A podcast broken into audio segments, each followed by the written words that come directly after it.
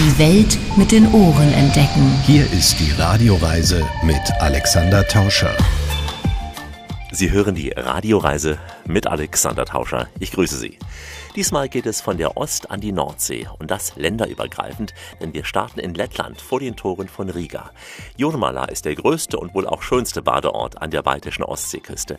Allein hier ist der Sandstrand rund 30 Kilometer lang. Wir hören dazu interessante Geschichten, zum Beispiel aus den Zeiten der früheren sowjetischen Pionierlager. Es spielt für uns ein lettisches Folklore-Ensemble, bevor wir uns dann auf die Reise nach Westen machen. Denn dann wartet auf uns einer der bekanntesten Badeorte an der Nordsee, St. Peter-Ording. Wir schauen uns nicht nur am Strand um, vor allem sind wir im Hinterland und besuchen Produzenten, die Schmackhaftes aus Schleswig-Holstein auf den Teller bringen. Und damit setzen wir zur Landung im Baltikum an.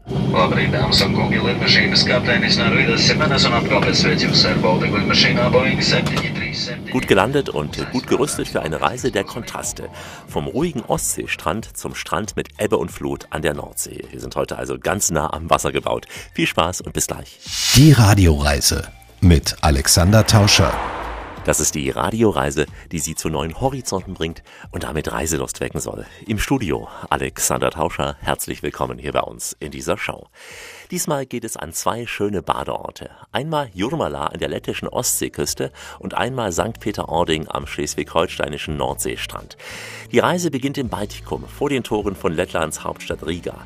Wir sind an einem post-sowjetischen Ort, an dem viele Menschen der ehemaligen UdSSR ihren Sommerurlaub verbrachten und teilweise immer noch verbringen. Adia Vanage ist unser erster Gast im Badeort Jurmala in Lettland. Wir hatten dann nach ein paar Brocken Englisch gleich auf Russisch geschaltet. Aria arbeitet im Museum von Jurmala und erzählt uns über die Badefreuden früher und heute. Sie spricht über Jurmala als einen der schönsten Strände an der Ostsee und der Form halber begrüßt sie uns zunächst auf Lettisch. Sveicināti Jūrmalā! Man prieks, ka jūs esat ieradušies šajā skaistajā kurortu pilsētā. Приветствуем вас в нашем прекрасном городе, курорте в Юрмале. Мы очень рады, что вы приехали сюда. Willkommen in unserem schönen Kurort Jurmala. Wir freuen uns sehr, dass Sie uns besuchen. Wir sind schon immer ein internationaler Ort und es gibt hier viele Menschen, so wie ich, die ihr ganzes Leben in Jurmala verbracht haben, unter diesen Kiefern am Wasser. Und äh, wenn ich meine Tochter, die derzeit in Finnland studiert, frage, was fehlt dir denn am meisten dort, dann sagt sie, weißt du Mutter, das Meer. Вот тебе не хватает в Финляндии, когда на полгода учится. Она говорит, ты знаешь, мама, море. Но вот это наше самое прекрасное, что здесь есть. Это этот песок и большая, широкая Das Beste, das wir eben haben, das ist dieser Sand hier, dieser breite Strand, die vielen Möglichkeiten, die man hier am Strand hat. Wir sind vergleichsweise auch nah an großen Metropolen wie St. Petersburg, wie Moskau zum Beispiel. Ja, und früher, da kamen auch sehr viele Menschen aus Skandinavien zu uns. Das Gute auch, unser Strand ist für Kinder ungefährlich wegen der vielen Sandbänke. Wir haben sechs davon. отмели. Поглубже и опять мелко, и опять вот так, каких шесть раз так. Золотая вьется лента, с вдаль идет. В своих ладонях цветы травы лета Хозяйка с моря нам несет, Встречает Юрмала и провожает Юрмала, Согрев сердца своею. Все с конца 19 века начало разрастаться, и тогда строились частные пансионы. Der Ort begann Ende des 19. Jahrhunderts zu wachsen. Es wurden dann auch private Pensionen gebaut, auch Kur- und Badehäuser, später Hotels und alles, was eben mit Vergnügen zu tun hat. Und dann begann, wie auch im gesamten Europa, erst so richtig die Mode des Badens in Badeanzügen für die Frauen. Развиваться мода, купаться не в таких специальных платьях, а уже в купальниках. Ловим сети облака на светлый берег Пришла тропой рыбацкой столица сосен и песка Встречает Юрмала и провожает Когда уже здесь было Советский Союз, 1959 году Ja, und zu Zeiten der Sowjetunion im Jahr 1959, als der Ort wuchs, beschloss man, Jurmala zu vereinen mit dem benachbarten Ort Kemeri, ein Kurort, den es bereits seit den 30er Jahren gab. Dort gibt es viele Mineralquellen. Это был уже курорт с 1838 года. И там очень много минеральных вод. Все вернемся, Юрмала, как лето. das Jurmala-Lied über einen Ort, den viele sicher auf der Landkarte suchen werden, gelegen eben an der baltischen Ostseeküste. Also wenn man von der deutschen Ostseeküste mit dem Finger über die Landkarte nach Nordosten streift, über Polen, über die russische Exklave Kaliningrad, über die Küste von Litauen, dann kommt eine große Bucht. Auf fast jeder Karte ist sie zu sehen, die Bucht von Riga. Und genau auf der Westseite dieser Bucht von Riga liegt Jurmala. Ich habe dort Fotos vom endlosen Strand in der untergehenden Sonne geschossen. Wenn man nicht wüsste, dass es hoch im Norden ist, würde man einen vielleicht karibischen Strand vermuten. So weiß und breit ist er. Der Strand ist 26 Kilometer lang. Er ist mit weißem Quarzsand bedeckt, begrenzt von einem Kiefernwald. Man kann hier barfuß seine Fußsohlen bei langen Spaziergängen massieren. Das Wasser dieser Riga-Bucht ist nicht sehr salzig, man braucht sich also nach dem Baden nicht gleich zu duschen. Es gibt hier markierte Zonen für Aktiv- und Passivurlaube und auch einen FKK-Bereich. Da war ich nicht gewesen, denn mich hatte Ilse Borowska vom Fremdenverkehrsamt von Jurmala begleitet. Сейчас мы находимся на берегу нашего моря, которое у нас примерно 30 километров. Ja, jetzt befinden wir uns an unserem Strand, der fast 30 Kilometer lang ist.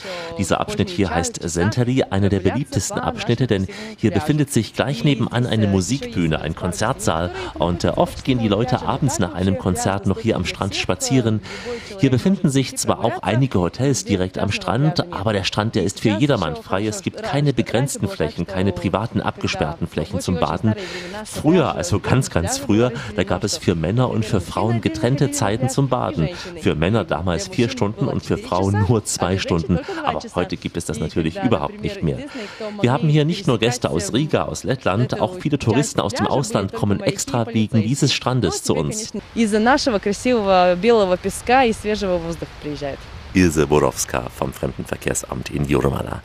Früher kamen vor allem viele Kinder aus der Sowjetunion an diesen langen Sandstrand. Und diese Geschichte, die erzählen wir gleich. Heute sage ich Leipni Lutsam Latvia. Willkommen in Lettland. Die Radioreise mit Alexander Tauscher ist in Jurmala, der großen Badewanne an der Ostsee vor den Toren von Riga. Die maritime Lage, das milde Klima und diese örtlichen Mineralquellen, die haben Jurmala zum größten und beliebtesten Kurort des Baltikums generell werden lassen. Wasser ist überall in Jurmala, denn der Ort liegt nicht nur am Meer, sondern auch am Fluss. Hier mündet nämlich die Lilupe in die Ostsee und macht davor noch einen gehörigen Schlenker nach rechts in Richtung Riga. Und damit gönnt sie Jurmala einen Status als fast schon Halbinsel. Man kann diese Natur mit der kurischen Nährung zwischen Kaliningrad und Litauen vergleichen, nur wesentlich kleiner als die kurische Nährung. In diesem Kurort, da tummelten sich zu Sowjetzeiten auch viele kleine Besucher, die man damals Pioniere nannte. An diese Zeiten erinnert sich Arya Vanaga und dazwischen eingespielt ein Lied über Jurmala, eine historische Aufnahme aus der ehemaligen Sowjetunion, die man wohl nur noch da im Museum so hören kann. Здесь были очень много объектов, было санатории, были, а, были дома отдыха и были пионерские лагеря. Nun, zu Sowjetzeiten gab es hier viele Anlagen für Urlauber, Sanatorien, Ferienheime, auch Pionierlager für die Kinder. Die meisten waren im Sommer geöffnet. Es waren bis zu 23 dieser Pionierlager hier mit bis zu 1000 Betten. Aber dahin konnte man nur, wenn die Eltern in einem bestimmten Betrieb gearbeitet haben, denn die Lager gehörten der Gewerkschaft oder einem Unternehmen. Твои родители работали на каком-то заводе или на фабрике. Профсоюзу принадлежало или ну просто, просто заводу принадлежало вот это.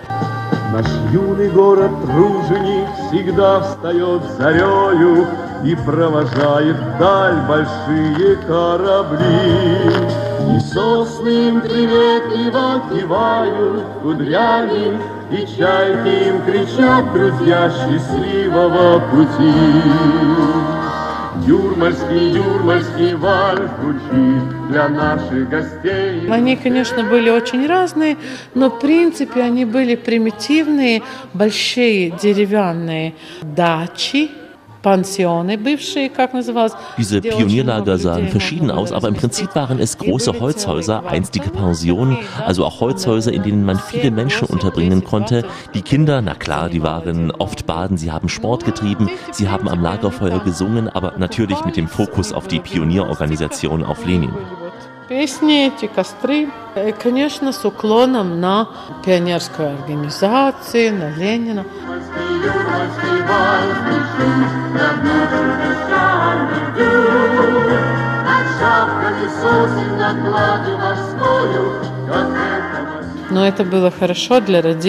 Es war natürlich gut für die Eltern alles, weil die Kinder im Sommer an der frischen Luft waren, weil sie in der Gruppe waren, weil sie eine Beschäftigung hatten. Jetzt gibt es nur noch wenige dieser Ferienlager. Es gab in der Krise Anfang der 90er Jahre nicht mehr all die Unternehmen. Und als man dann nach der politischen Wende angefangen hat, diese Ferienlager neu zu organisieren, gab es natürlich Probleme, die entsprechenden Gebäude zu finden, weil es jetzt natürlich auch andere Anforderungen, zum Beispiel für die sanitären Einrichtungen gibt. условия душ, ванна и питания и так далее. Jurmalski Walz, also der Walzer von Jurmala. Arya Vanage sprach über die Sowjetzeiten in Jurmala. Nur noch sehr wenig erinnert heutzutage an die Zeit, als Jurmala Teil der ehemaligen UdSSR war. Einige Gebäude vielleicht, das ein oder andere Sanatorium auch. Ich habe da auch eines von Weißrussland gesehen, das mich noch sehr an sowjetische Zeiten erinnerte.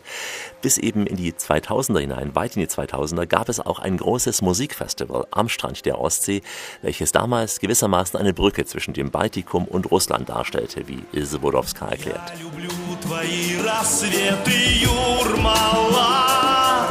За волной всегда приходит новая волна. Так устроена жизнь. И все мы в ней как волны У нас фестивалей вообще-то много, но насчет этого одного большого, который... Wir haben viele Musikfestivals hier, vor allem das im Juli, das heißt Novaya Volna, also Neue Welle, ein Festival junger Künstler. Das ist sehr beliebt, aber eben nicht das einzige sehr beliebte. Auch Festivals klassischer Musik haben wir hier oder auch Ballettaufführungen. Also so von Ende Mai bis Anfang September gibt es hier fast jeden oder fast jeden zweiten Tag ein Konzert, insgesamt etwa 90 Konzerte. Мая до начала сентября. Так что примерно, ну, концерт концертов 90.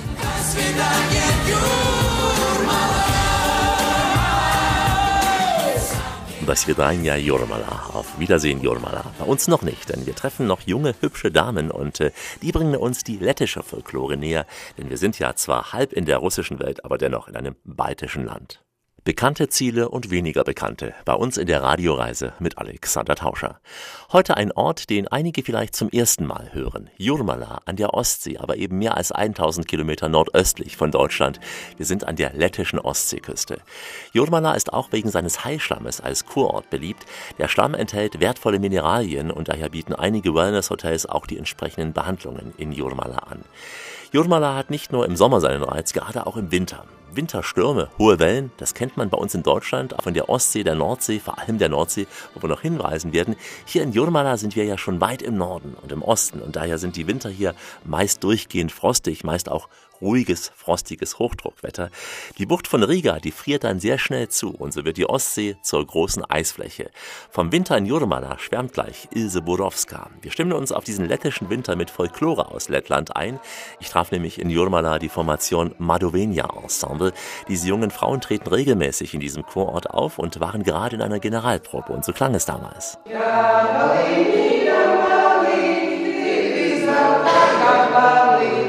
Aleluia.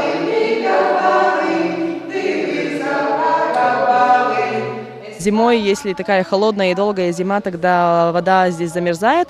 Еще часто видно, видно такое, что люди на коньках катаются. In strengen Wintern, da friert das Wasser oft zu und man kann dann beobachten, wie die Menschen hier auf Schlittschuhen fahren.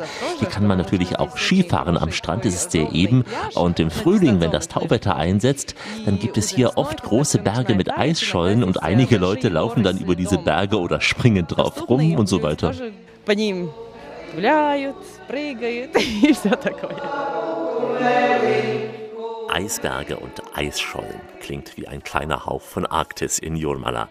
Ich war im Frühjahr in Jurmala gewesen. Gerade ab Mai spürt man den Norden ja in Form der langen, hellen Abende. Hat auch seinen Vorteil, denn dann kann man spätabends noch schöne Panoramafotos am Strand schießen. Oder auch im Waldpark Zintari. Da befindet sich nämlich ein großer, offener Aussichtsturm mitten in einem großen Erholungszentrum, auch mit Spielplätzen, einem Skatepark.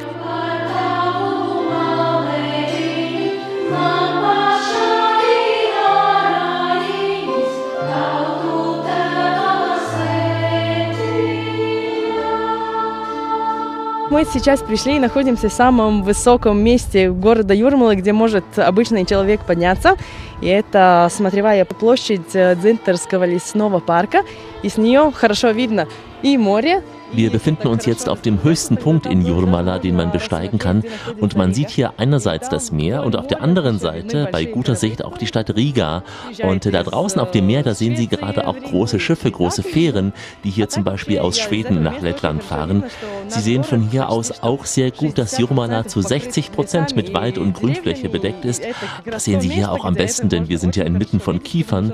Deshalb ist die Luft bei uns auch so gut ideal, auch für Menschen, die an Atemwegserkrankungen Erkrankungen zum Beispiel leiden, also die Kombination von Waldluft und Meeresluft. Для тех, которые болеют болезнями, которые с дыхательной системой связаны, очень хороший воздух в комбинации с морем, как раз морской воздух и лесной воздух. Gesang von jungen Letten, Stimmen, die Stimmen. Das war eine andere Formation aus Jolmala, das Ensemble Rassau aus der Musikschule. Diese jungen Damen, die spielten auf einer sogenannten Koklu-Zither. Ja, ganz so ruhig ist es in Jurmala im Sommer freilich nicht. Vor allem früher, als noch viele Russen kamen, ging es schon mal lauter zu. Russen haben ja ohnehin ein entsprechendes Temperament zum Feiern, wie wir alle wissen. Besonders viele Gäste tummeln sich in der Fußgängerzone von Jurmala mit Cafés und Bars, Restaurants und Clubs. Fast aus jedem Etablissement schallt andere Musik.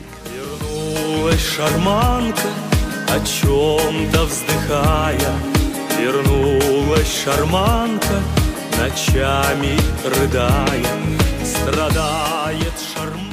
Сейчас мы находимся на пешеходной улице Юрмалы. Улица называется Юмас.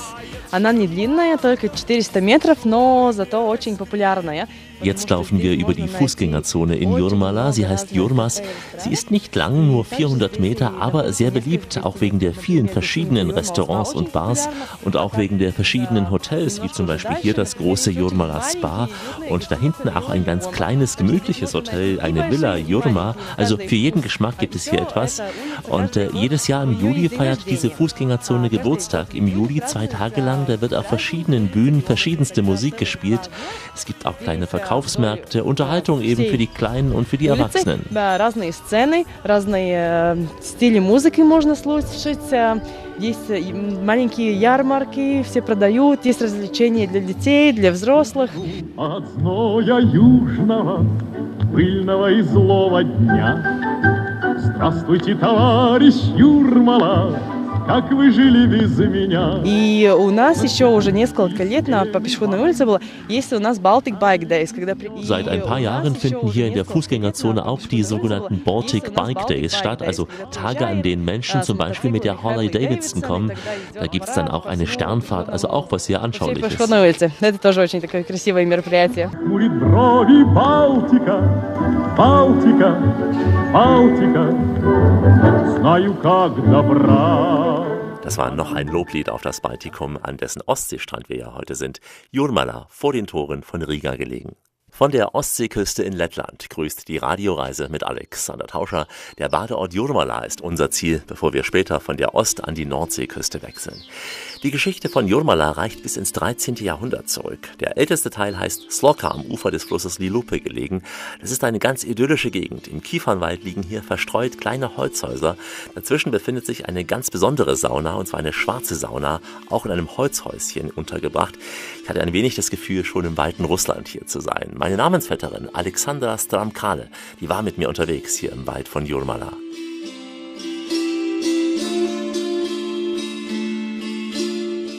Laipni lūdzam Jūrmalas brīvdabas muzejā.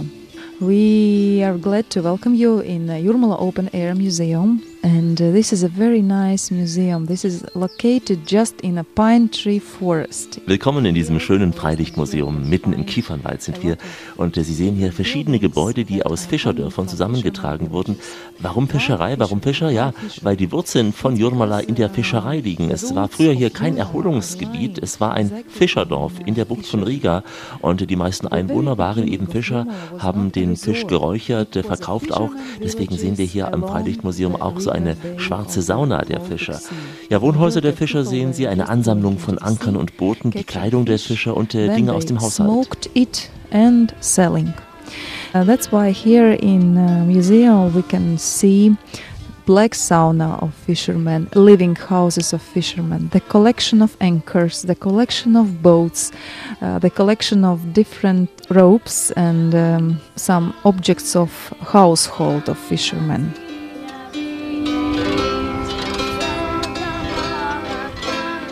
All the objects that we can find here they are authentical they are historical they are real and they are not just uh, re renovated or reconstructed All die Objekte, all die uh, Utensilien, die wir hier the- sehen, sind echt, also nicht the renoviert oder rekonstruiert. uh, Hier im Freilichtmuseum excursion, wird auch also vorgeführt, wie die Fischernetze früher gewebt wurden, of, wie die Kleidung der Fischer hergestellt wurde. Und auch lettische uh, Folkloregruppen treten hier auf. and also the attractive programs of folklore Latvian groups we continuing to walk along Jurmal Ethnographical Open Air Museum, and now we are approaching Black Bathhouse, Black Sauna. Wir laufen weiter It durch das ethnografische Freilichtmuseum und uh, äh, stehen jetzt vor der schwarzen Sauna.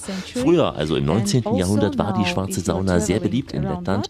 Aber auch heute finden Sie diese schwarzen Saunas noch ab und zu hier in Lettland, äh, vor allem auf dem Land, im Hinterland, in den Dörfern.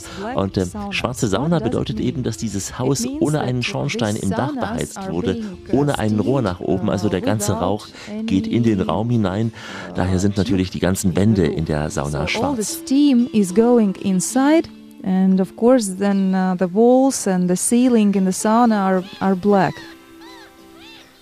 Inside the pile is a oven, and this oven we put the wood inside, and we are uh, burning, burning this wood until the In den Steinen hier drin ist ein Ofen. Da legt man das Holz rein, brennt es, solange bis die Steine wirklich richtig heiß sind. Äh, Dann äh, wird kein Holz mehr reingelegt, sondern man gießt Wasser auf die Steine. Dann kommt der Dampf aus den Steinen heraus und wir haben eine echte Sauna. Eine echte Sauna im Kiefernwald hat schon was. Heute werden in diesen alten Häusern zum Teil Zimmer für Touristen angeboten, aber meist wohnen die Urlauber in den größeren Anlagen. Gar nicht so weit von Jolmala entfernt befindet sich ein Erholungsressort, das früher einmal der Sommersitz des sowjetischen Ministerrats war. Heute ist es ein Hotel, das in den Wäldern am Alumsee gelegen ist, mitten im Naturschutzgebiet. Sanda Sardane erzählt ein wenig über die Geschichte von damals und wir untermalen dies noch einmal mit Folklore aus Jolmala.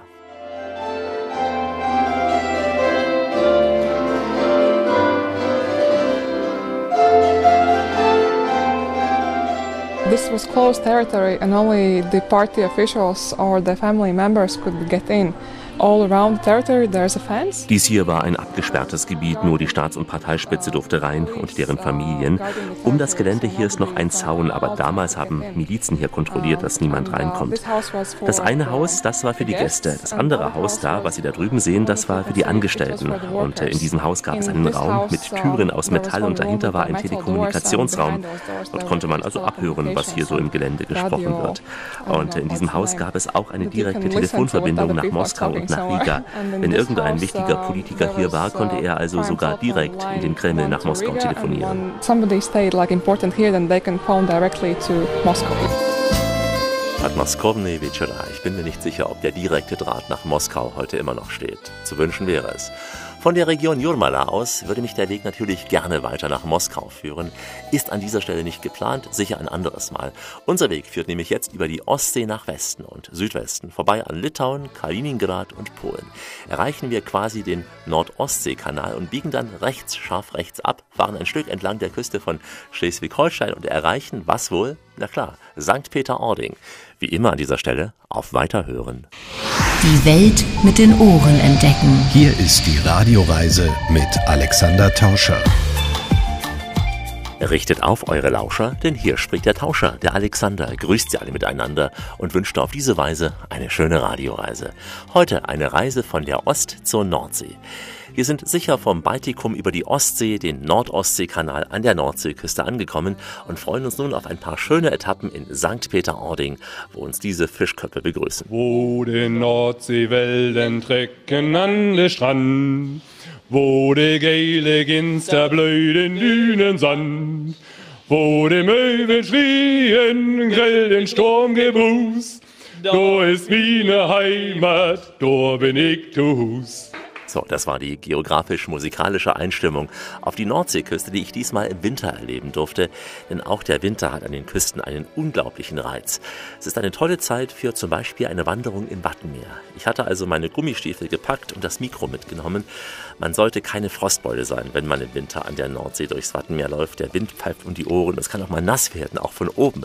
Sina Pünger begleitet uns auf einer Wanderung, in der eben der Mondkalender den Zeitplan bestimmt. Denn nur wenn das Wasser abläuft, starten diese Wanderungen durchs Watt. Deswegen war es bei uns auch unglaublich früh gewesen, als wir starten mussten. Man braucht also unbedingt Stiefel, denn man läuft durch Meeresstamm und auch flaches Wasser. Man kann auf jeden Fall viel entdecken im Wattenmeer. Wattenmeer. Das Besondere hier am Wattenmeer ist eben, dass das größte zusammen Wattenmeergebiet der Erde ist. Das ist eben auch mit ein Grund, warum es hier den Nationalpark gibt, um diesen einzigartigen Lebensraum eben zu erhalten. Es gibt so ein Motto beim Nationalpark, das ist Natur, Natur sein lassen. Wir wollen sowas wie Wildnis hier haben. Einfach mal sehen, wie entwickelt sich ein Gebiet, wenn der Mensch nicht eingreift.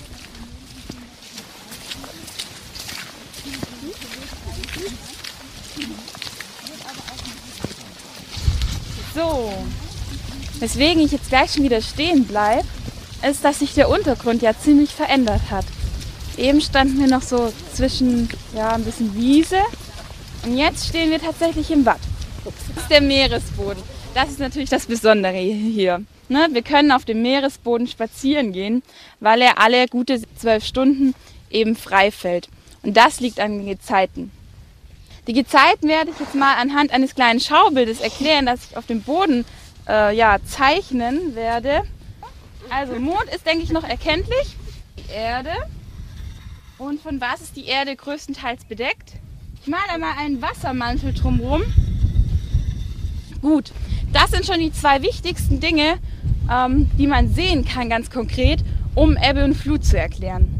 Die anderen beiden Sachen, das sind ein paar unsichtbare Kräfte, wie zum Beispiel die Massenanziehungskraft. Und nicht nur die Erde hat eben so eine Massenanziehungskraft, sondern auch der Mond. Und mit seiner Masse zieht der Mond eben an der Oberfläche der Erde. Da er jetzt aber nicht so stark ist, dass ganz gleich die ganze Erde an ihn ranklatscht, kann er nur das an sich ranziehen, was beweglich ist auf der Erde. Und das ist ja das Wasser. Und deswegen entsteht Richtung Mond ein Flutberg, weil das Wasser der Erde vom Mond angezogen wird. Wenn das Wasser aber Richtung Mond fließt, muss es ja logischerweise auch irgendwo herkommen. Und deswegen entstehen auch Ebbtäler an den Seiten der Erde, weil das Wasser hier nach vorne fließt. Oh Wattenmeer, oh Wattenmeer. Der Wattwurm selber, der lebt in einer J-förmigen Röhre im Boden. Der liegt hier unten drinne und macht den lieben langen Tag nichts anderes als fressen.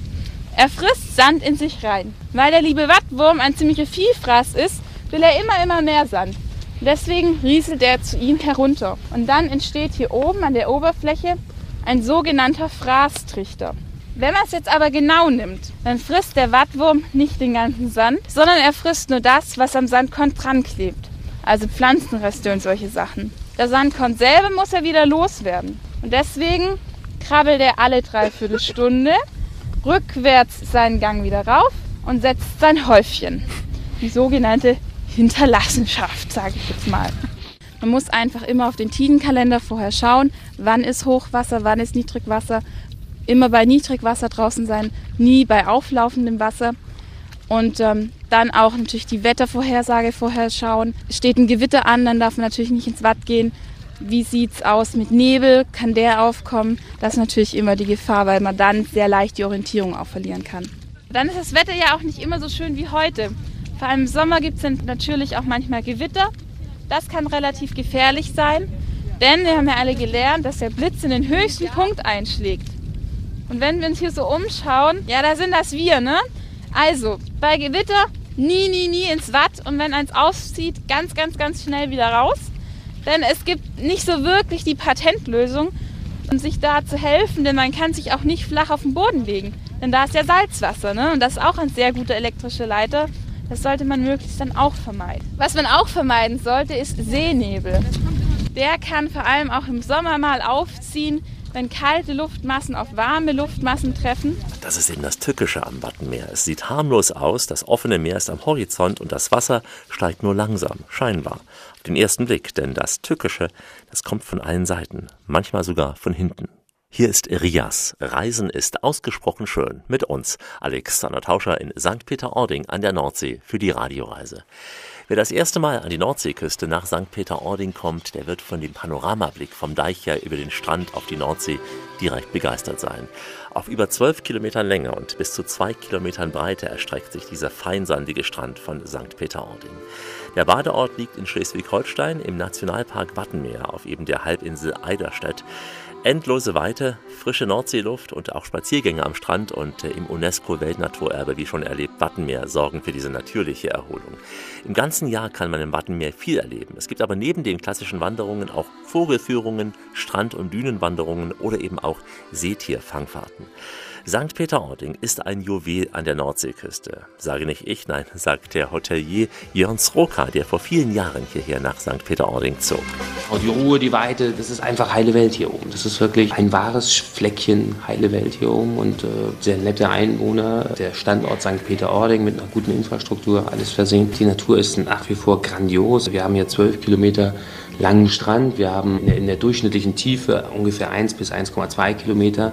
Das heißt, wir haben hier die größte Sandkiste Europas und das ist natürlich ein Traum. Das, das, hat sich nicht verändert. Was sich verändert hat, ist die Infrastruktur am Ort. Der Ort hat äh, in den letzten fünf Jahren ähm, sowohl durch öffentliche Investitionen in die öffentlichen Bereiche, sprich also Kurpromenade, ähm, den Budenvorplatz, die Seebrücke, die gebaut worden ist, etc., ähm, viel investiert. Es kamen aber noch einige Hotelprojekte dazu. Es sind sehr, sehr viele schöne Reddachhäuschen entstanden und, und Wohnungen unter Red etc. Ähm, der Einzelhandel hat sich ent entwickelt. Also St. Peter hat einen richtig merkbar schönen, modernen Schritt nach vorne gemacht.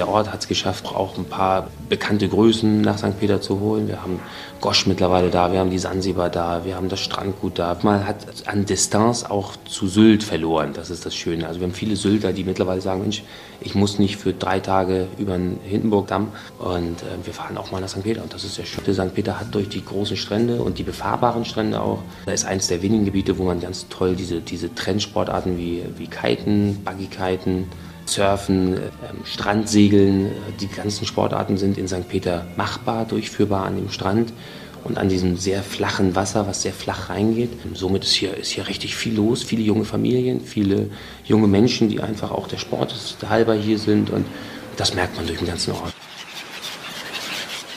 Also ich laufe super gerne, ich laufe gerne am Strand, egal wo man ist in St. Peter, wenn man von den normalen Pfaden einfach 50 Meter abgeht, dann ist man in der Natur und dann ist man ganz alleine, denn interessanterweise die wenigsten machen sich die Mühe, mal richtig loszumarschieren und wie gesagt, 50, 100 Meter ab von den Wegen am Strand entlang oder vorne in den Spülsaumwiesen, da ist man für sich, da trifft man eine Dreiviertelstunde laufend keine einzige Person.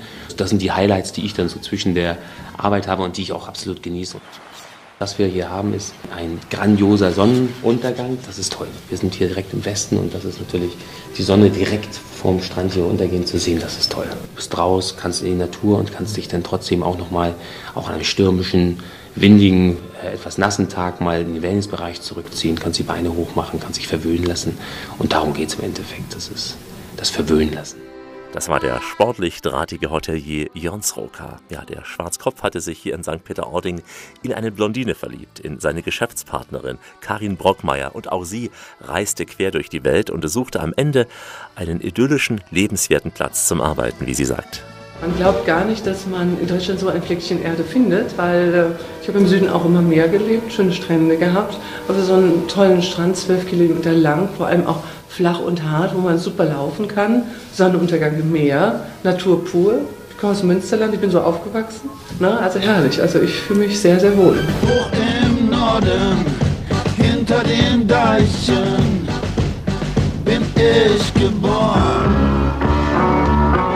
Immer nur Wasser, ganz viele Fische, Möwengeschrei und Meeresrauschen in meinen Ohren. Wir arbeiten natürlich in der Gastronomie, im Hotel ein bisschen länger, aber dafür hat man dann auch die Möglichkeit, sich das oft einzuteilen.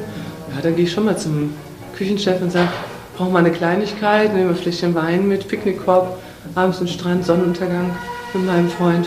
Das hat schon Lebensqualität. Und ich verbrachte meine Tage im Nordseedünensand. Bin jahrelang tagtäglich am Deich entlang gerannt.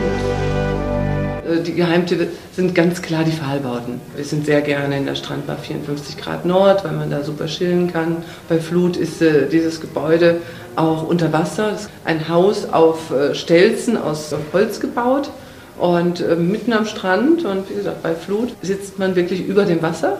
Schaut den Kitern dann äh, beim Kiten zu, es ist sehr, sehr schön. Oder auch die Seekiste oder Strandhütte, es sind zwei Restaurants, wo man sehr gut Fisch essen kann. Und äh, ist auch einmalig in St. Peter, diese Pfahlbauten. Äh, lohnt sich schon alleine dafür mal vorbeizuschauen. Ach, wie gern würde ich mal wieder auf einer Nordseedüne sitzen. Mit uns ist das heute möglich. Einfach mal das Nordsee-Feeling inhalieren, und zwar durch die Ohren. Hallo aus dem Land der Horizonte, aus dem Land, in dem man Moin Moin sagt und das nicht nur morgens. Wir sind in Schleswig-Holstein heute, also Grüße von der Nordsee rund um St. Peter-Ording, denn hier ist die Sendung für Nordlichter und für Bergvagabunden gleichermaßen. Die Radioreise mit Alexander Tauscher. Oben, hinterm Deich, traf ich ein Original von der Waterkante, das inzwischen wohl oben im Himmel seine Mitbewohner bestens unterhält. Wilhelm Andresen. Damals, als ich ihn traf, war er bereits fast 90 Jahre alt gewesen. Er führte die nach ihm benannte Schankwirtschaft in einem denkmalgeschützten Gebäude der Gemeinde Tönning, direkt also hinterm Deich gelegen. Vor Jahrhunderten hatte sich hier ein Handelsplatz entwickelt, an den eben diese alte Bäckerei, das ehemalige Zollhaus und eben diese Schankwirtschaft noch erinnern.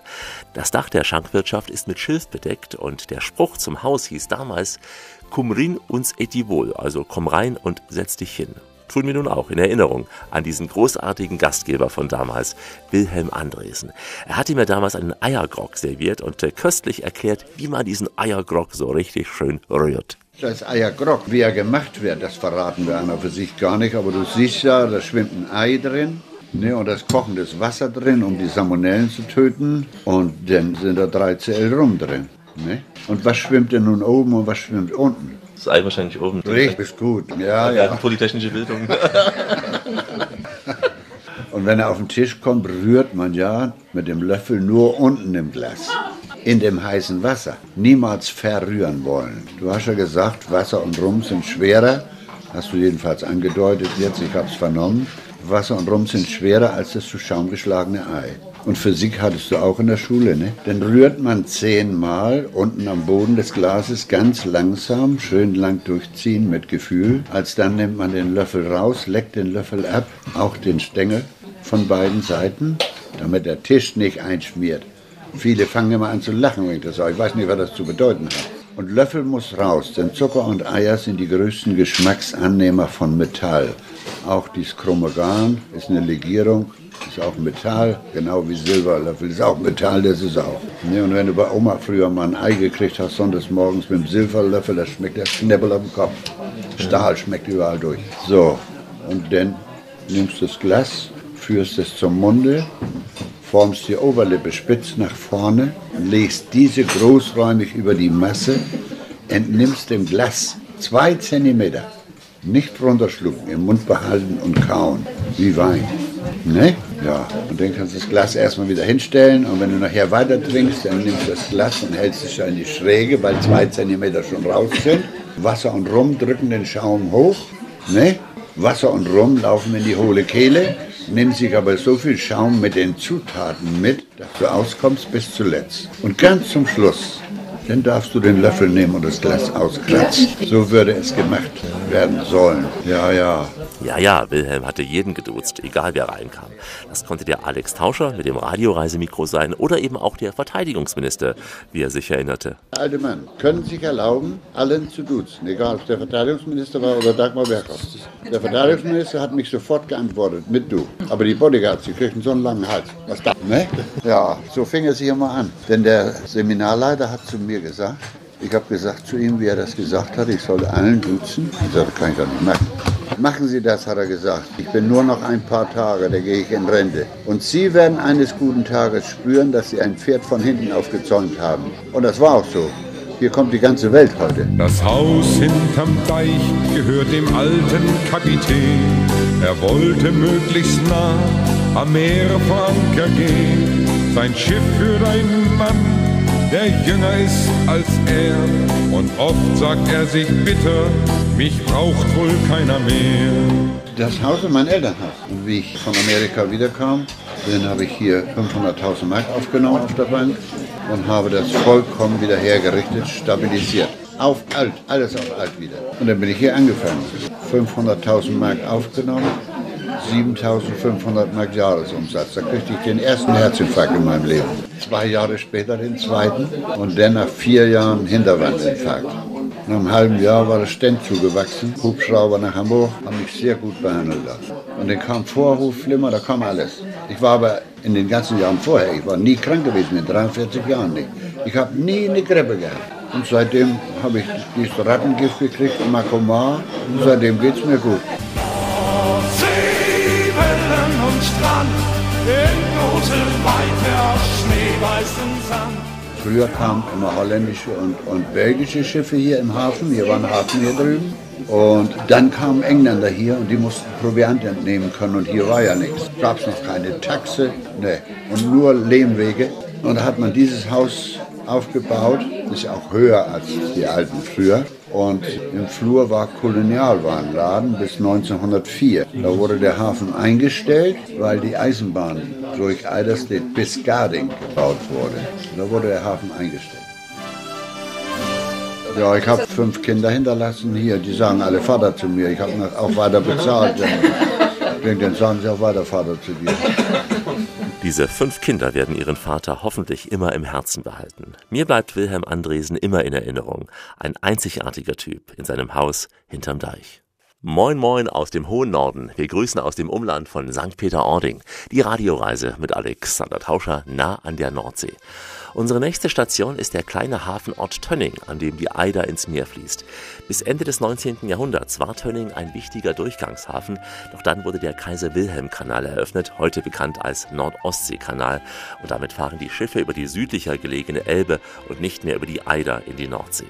Aber Fisch spielt in Tönning immer noch eine wichtige Rolle, wie ich bei Fischhändler Detlef Notdorf sehen konnte. Und anschließend gibt's bei Björn im Hafen von Husum noch eine Portion Meeresfrüchte.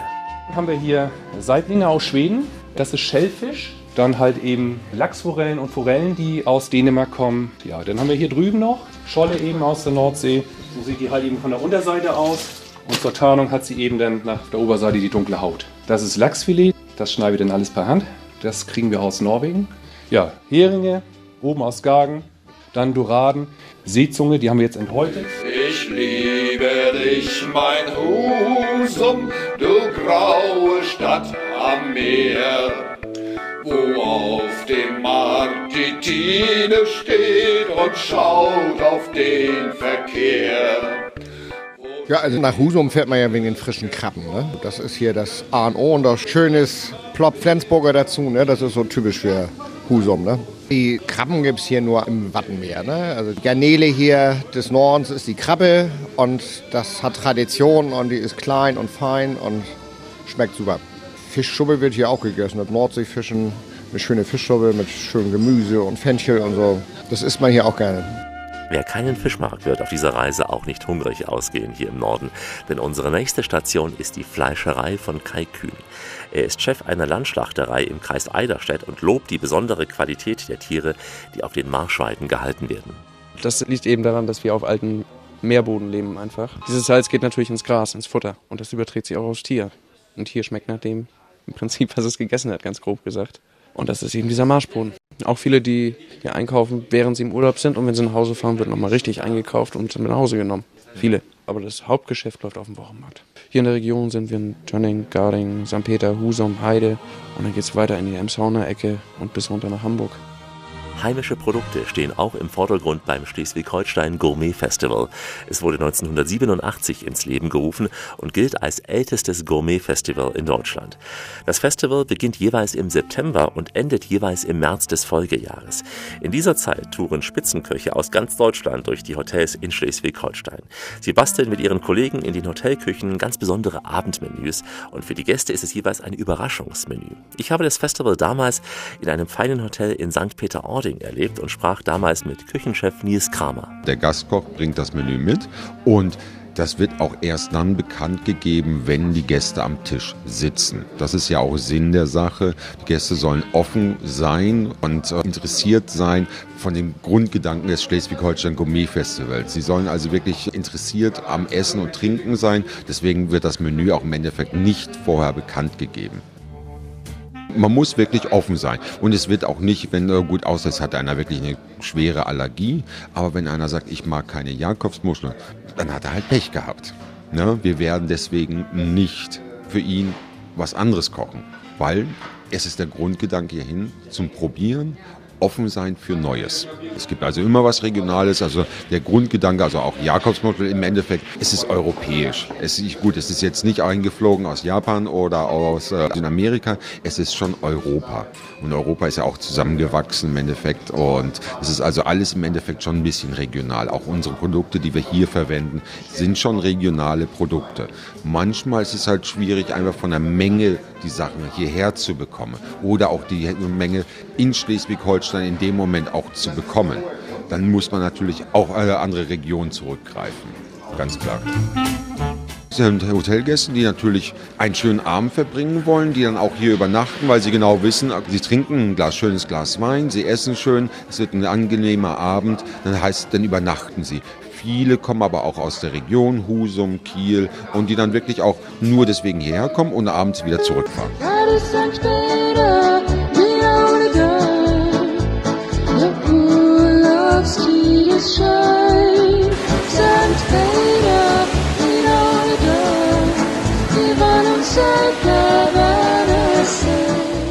Das war ziemlich platt, das St. Peter-Ording-Lied, als Krönung eines schönen Abends beim Schleswig-Holstein Gourmet Festival. Als Teil des klassischen Festivals gibt es die Tour de Gourmet Jeunesse. Diese Tour richtet sich an junge Feinschmecker zwischen 18 und 35 Jahren. Und bei uns gibt's als Dessert noch feinen Käse aus Schleswig-Holstein.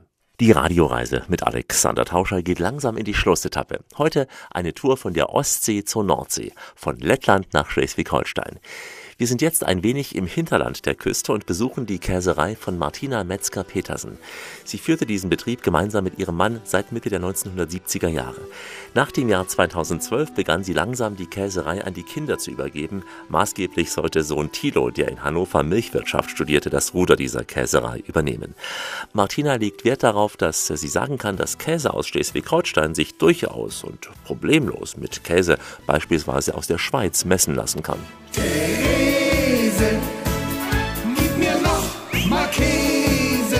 Also es kommt immer darauf an, wie man mit diesem Kulturgut Käse umgeht und wie man das wertschätzt. Und das ist bei uns in den letzten Jahren erst richtig in Gang gekommen. Wir erleben eine Renaissance auch auf den Höfen zur Regionalität und auch mit einem hohen Selbstbewusstsein an dem Können, was wir uns zutrauen. Nicht nur hier, sondern auch auf anderen Höfen. Und das finde ich klasse. Das finde ich richtig gut, weil wenn wir unsere Produkte sehen, ganz egal auf welchen Höfen, die sich Ziele stecken, müssen wir uns überhaupt nicht im internationalen Vergleich verstecken. Also es ist so, dass wir jedes Jahr an mehreren internationalen Wettbewerben teilnehmen. Es ist inzwischen so, dass wenn Käse aus Deutschland international verkostet werden, auch in Frankreich, dass die teilweise sagen, was, der kommt aus Deutschland? Äh, Und das macht mich natürlich stolz.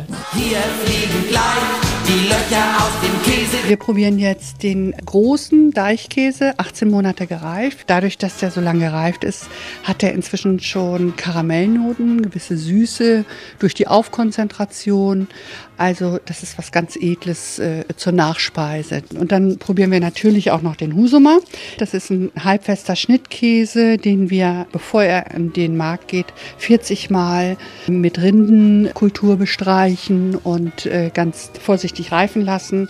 Und wir probieren auch einen Weichkäse Fabro, der nur aus der morgenwarmen Milch gemacht wird, also aus der frisch gemolkenen Euterwarm Milch sozusagen und der hat ganz viele Sahne und Butteraromen. Und ich möchte ganz gerne auch noch den Friesisch Blue verkosten, der kalt gereift wird, ganz langsam in der Kälte seine blauen Adern zieht und äh, ja, und vielleicht noch ein bisschen was von der Ziege. Also die Kuh Heike ist eine ganz handsame Kuh und äh, jeder auf dem Hof liebt Heike. Und eigentlich hat sie sehr wenig Milch und wäre für das Melken ungeeignet. Aber dadurch, dass jeder die Kuh lieb gewonnen hat und äh, Heike es liebt, von allen gestreichelt zu werden, hat sich niemand getraut, die Kuh zum Schlachter zu bringen. Und jetzt haben wir uns entschlossen, auch weil sie wieder tragend geworden ist, dass sie hier ihr Gnadenbrot haben darf und dass sie weiterleben darf. Sie wird weiter gefüttert, ist weiter in der Herde, macht gute Stimmung in der Herde. Und wenn wir im Stall sind, ist immer in der Nähe der Menschen und macht sich bemerkbar, dass man ihr die Wamme krault oder die Ohren krault. Das liebt sie und das muss äh, auch weiter so bleiben. Sie verbreitet einfach gute Stimmung. Wir haben ja auch viele Besucher hier auf dem Hof, die dann aus Hamburg oder Kiel kommen. Und bei den Kindern ist die Kuh inzwischen auch sehr beliebt. Die fragen dann, wenn die Stadtkinder hier kommen, wo ist denn Heike im Sommer? Und dann wird sie gezeigt. Und die ist sehr, sehr zutraulich, würde niemandem was tun und lässt sich von allen Kindern gut streicheln. Kuh Heike sorgt inzwischen wohl auch ganz oben für gute Stimmung und bleibt eine schöne Erinnerung dieser Reise nach Schleswig-Holstein. Hier im Marschland endet nun diese Tour, aber wir bieten wie immer den Anschlussurlaub an. An der Nordsee haben wir zum Beispiel eine Reise nach Wangerooge im Angebot und mehrere Sendungen aus Ostfriesland.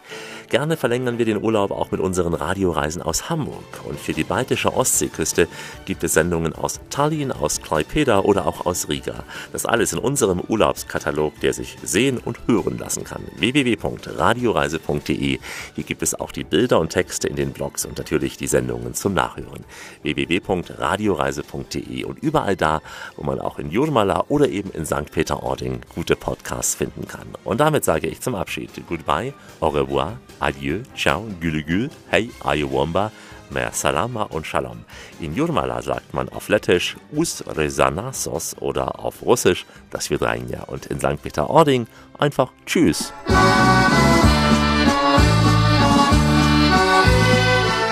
Tja, man könnte ja sagen, das ist ein Leben in dem Marsch. Früh von der Gehst, Pankungen in der Tasche und doch nichts da eben. Na, bei uns ist schon einiges noch dahinter, denn wir reisen ja weiter an die Küsten dieser Welt und äh, hoffen auf neue, spannende Menschen. Also, stay tuned, bleiben Sie schön reisefreudig, meine Damen und Herren, denn es gibt noch mindestens 1000 Orte in dieser Welt zu entdecken. In diesem Sinn, wie immer, bis bald. Das war die Radioreise mit Alexander Tauscher. Alle Podcasts und Blogs auf radioreise.de.